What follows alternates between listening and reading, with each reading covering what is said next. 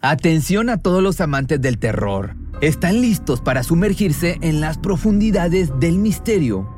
Pues les presento Archivos Perdidos, el podcast que explora las historias más escalofriantes de México. Archivos Perdidos no es solo otro podcast de horror, es una experiencia única que te lleva de la mano a través de historias como si estuvieras ahí mismo, viviendo los eventos junto con los protagonistas. La producción del podcast es impecable, con una narración cautivadora, efectos de sonido envolventes y una música que te sumerge en cada narración. Y si has vivido algo inexplicable, envía tu historia al correo archivosperdidos.genuinamedia.com y únete en este viaje a lo desconocido. Y no olvides también seguirlos en Spotify y Apple Podcast para no perderte ningún episodio. En resumen, si eres un amante de los misterios y las historias intrigantes, Archivos Perdidos es una adición, un complemento obligatorio a tu lista de reproducción.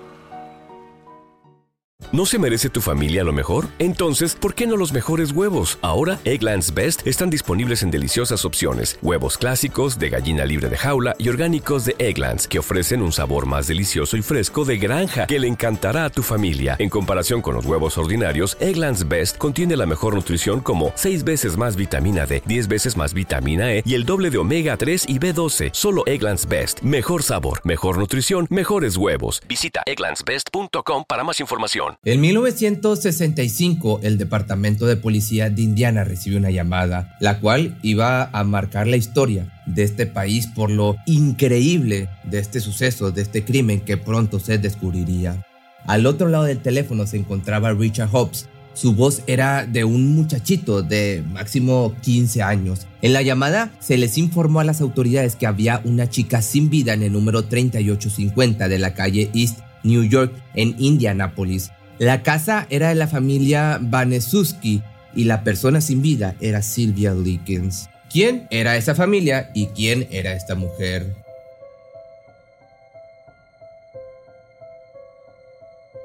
Los Benesuski estaban formados por Gertrude, la madre, y por sus siete hijos. Paula de 18, Stephanie de 15, John Jr. de 12, Mary de 11, Shirley de 10, James de 8 y un bebé, Dennis Jr. Gertrude había concebido a los primeros seis con su ex esposo John Benesuski, un señor aspirante a policía local y un golpeador que al cabo de 10 años de haber estado juntos los abandonó.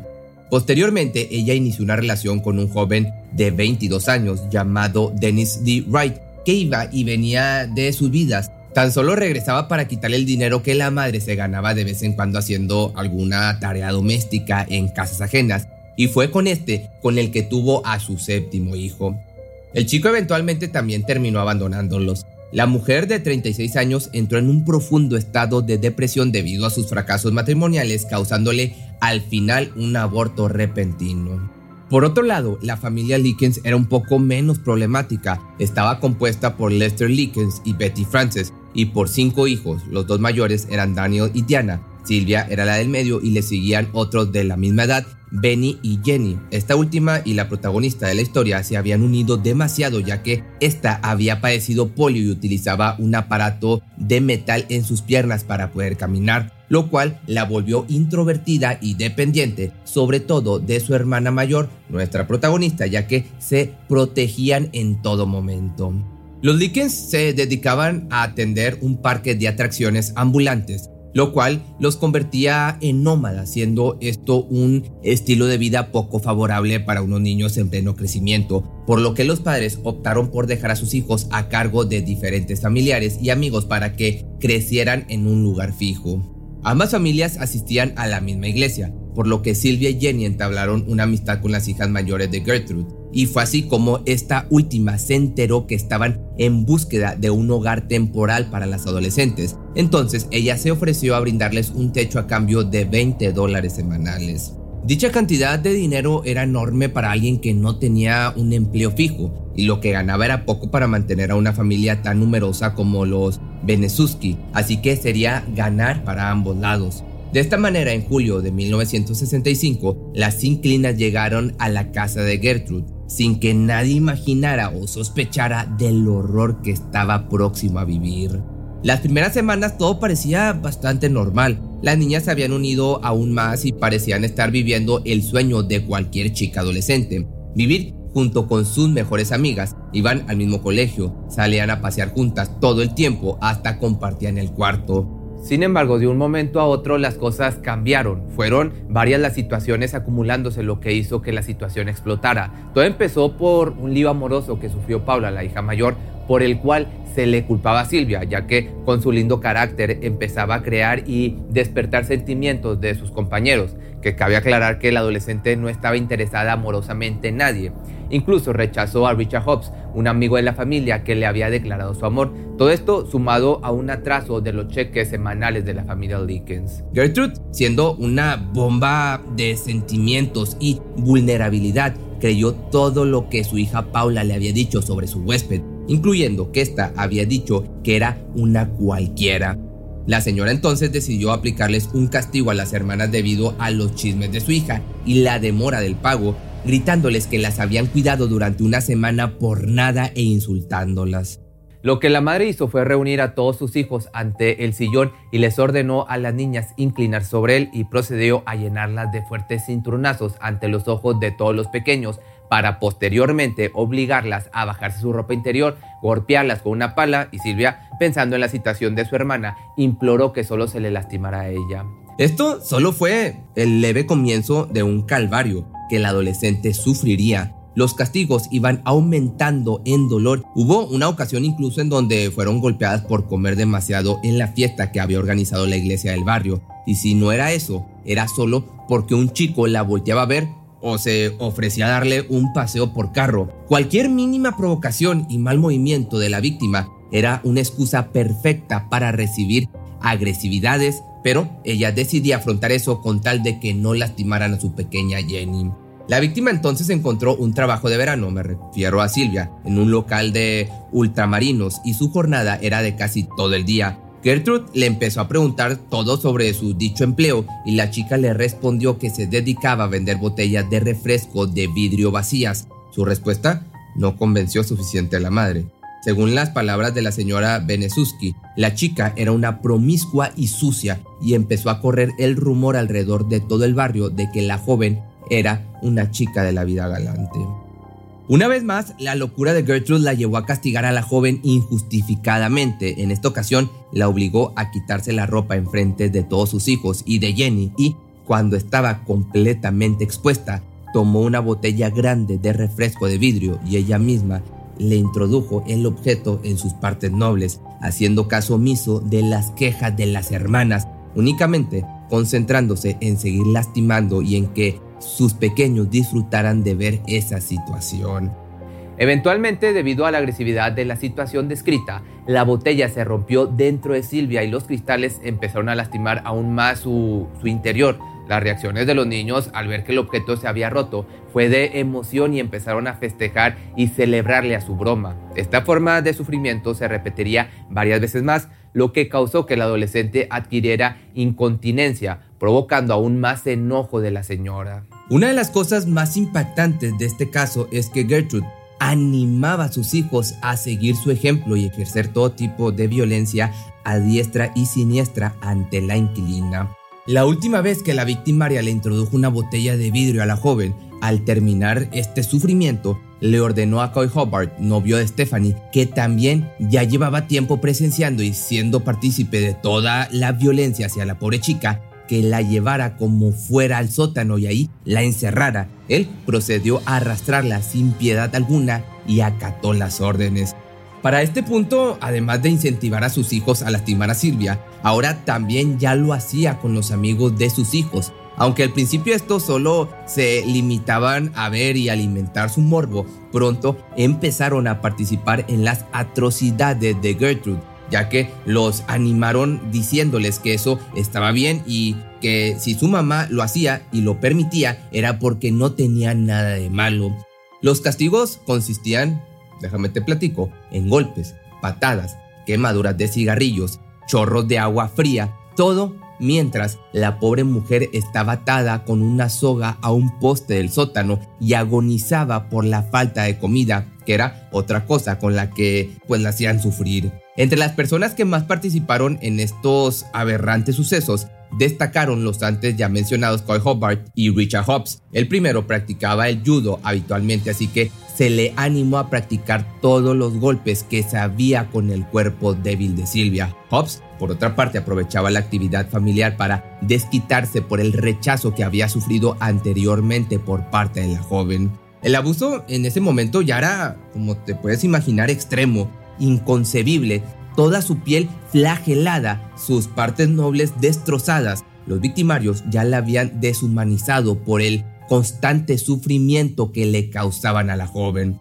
De esta manera, Gertrude encontró un método para que las personas no se cansaran de hacerla sufrir. Se dedicaba a decir que constantemente los insultaba, refiriéndome a Silvia, que hablaba mal de ellos cuando se iban del sótano y que se sentía superior a todo mundo ahí en esa casa. Claramente, esto fomentaba la ira colectiva y los maltratos continuaban aumentando.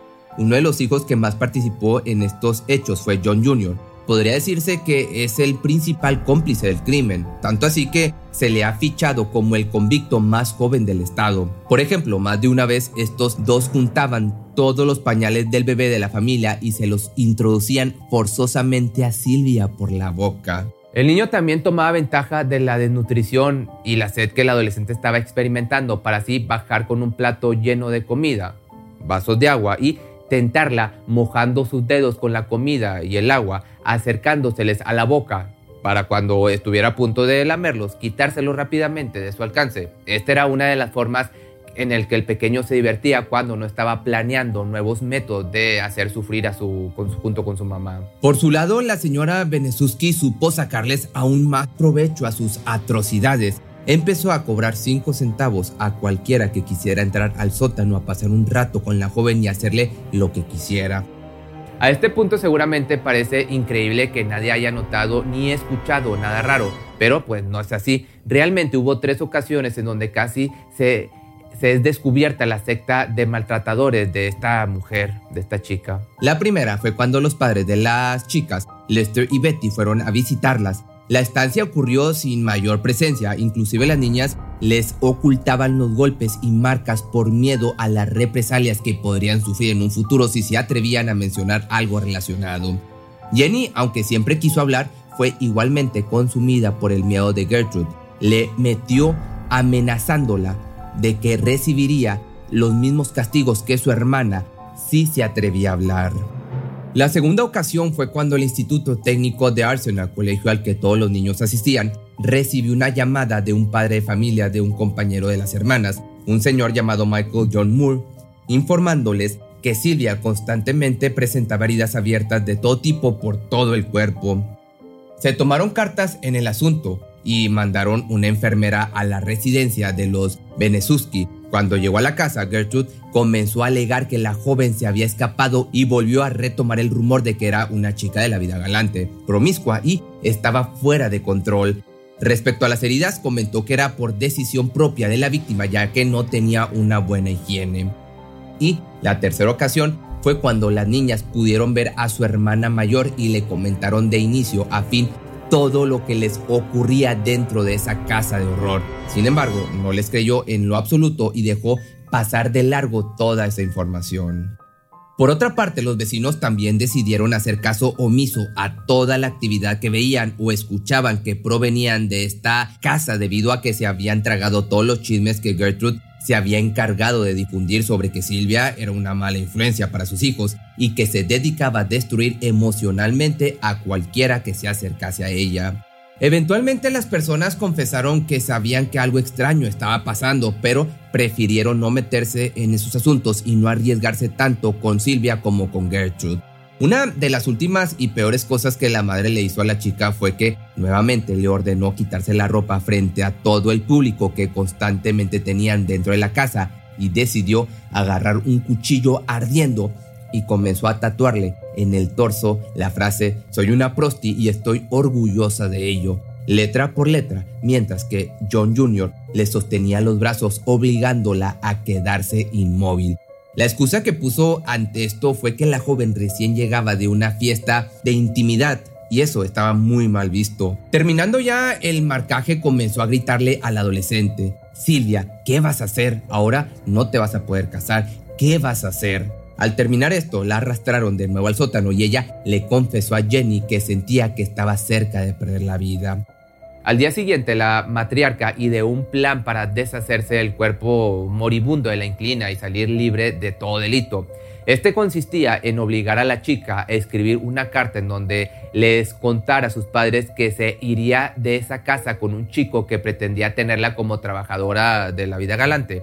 Después le pediría a su hijo, a John Jr., que la llevara al bosque y la abandonara ahí, pues para que ahí perdiera la vida por inanición. La víctima entonces logró escuchar esto y como pudo intentó escapar, sin embargo fue descubierta por Coy Hobart y Gertrude, así que procedieron a obligarla a meterse a una tina con agua hirviendo y cuando terminó por desmayarse, comenzaron a aporrear su cabeza una y otra vez contra el piso para intentar despertarla, aunque existe otra versión en donde comentan que el chico le pegó con una barra de metal. Evidentemente, sea lo que haya pasado, esto fue lo peor que pudieron haberle hecho para intentar reanimarla porque al final le terminaron arrancando la vida. Silvia seguía inconsciente y en un momento de desesperación la madre intentó calmar a todos diciendo que la joven solo estaba fingiendo. Después de un tiempo transcurrido, fue Hobbs el que intuyó que su amor imposible ya no despertaría y se decidió a hacer la llamada que te conté en un principio.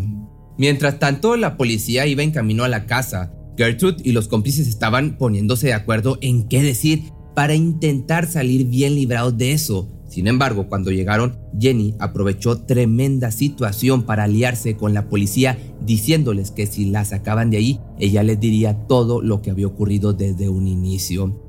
Durante la confesión inicial, la madre comentó que todo lo había hecho para proteger a sus hijos de la mala influencia de las hermanas, pero en el juicio final culpó por completo a los niños, argumentando que ella no tenía idea de lo que pasaba dentro de su casa. Evidente y afortunadamente las autoridades no le creyeron mucho, menos cuando los menores contaron todo lo que pasaba y hacían dentro de su hogar. La confesión de Richard Hobbs fue, por otra parte, también crucial para esclarecer las cosas y determinar las consecuencias. All I did was write that thing on her stomach, then I hit her about 10 or 15 times. How come?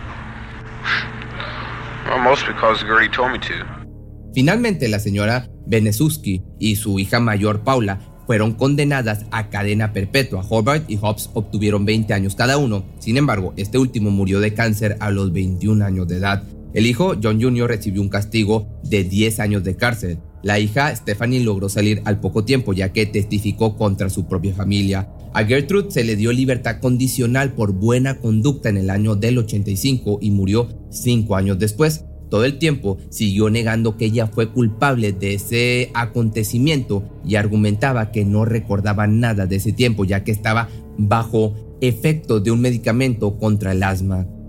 Varios años después, el caso volvió a resonar fuerte por el país ya que Paula, después de haber salido de la prisión, se cambió el nombre, tuvo una hija y le puso el nombre de su difunta madre e intentó rehacer una vida entrando a trabajar como ayudante de maestra. Sin embargo, fue reconocida y obligada a renunciar a ese trabajo y salir de ese lugar y ser poco de atención de nuevo, quitándole la paz que pensó que por fin tendría. Los hechos que pasaron alrededor de Sylvia Likens ha sido inspiración. Los hechos que han ocurrido los hechos que ocurrieron alrededor de Sylvia Likens fueron inspiración para tres libros y dos películas, La chica de al lado y American Crime, así como The Monumento inaugurado en la comisaría de Indianápolis, el cual recuerda el horror que puede llegar a vivir alguien en silencio. Si te gustó este video no olvides seguirme en mis redes sociales y recuerda que me puedes encontrar en mi segundo canal que es Pepe Mysterio Shorts donde subo videos un poco más cortos y más actualizados. ¿Te preocupas por tu familia? Entonces, ¿por qué darles solo huevos ordinarios cuando pueden disfrutar de lo mejor? Eggland's Best, los únicos huevos con ese delicioso sabor fresco de granja, además de la mejor nutrición, como 6 veces más vitamina D, 10 veces más vitamina E y 25% menos de grasa saturada que los huevos regulares, además de muchos otros nutrientes importantes. Así que, dales los mejores huevos. Eggland's Best, mejor sabor, mejor nutrición, mejores huevos.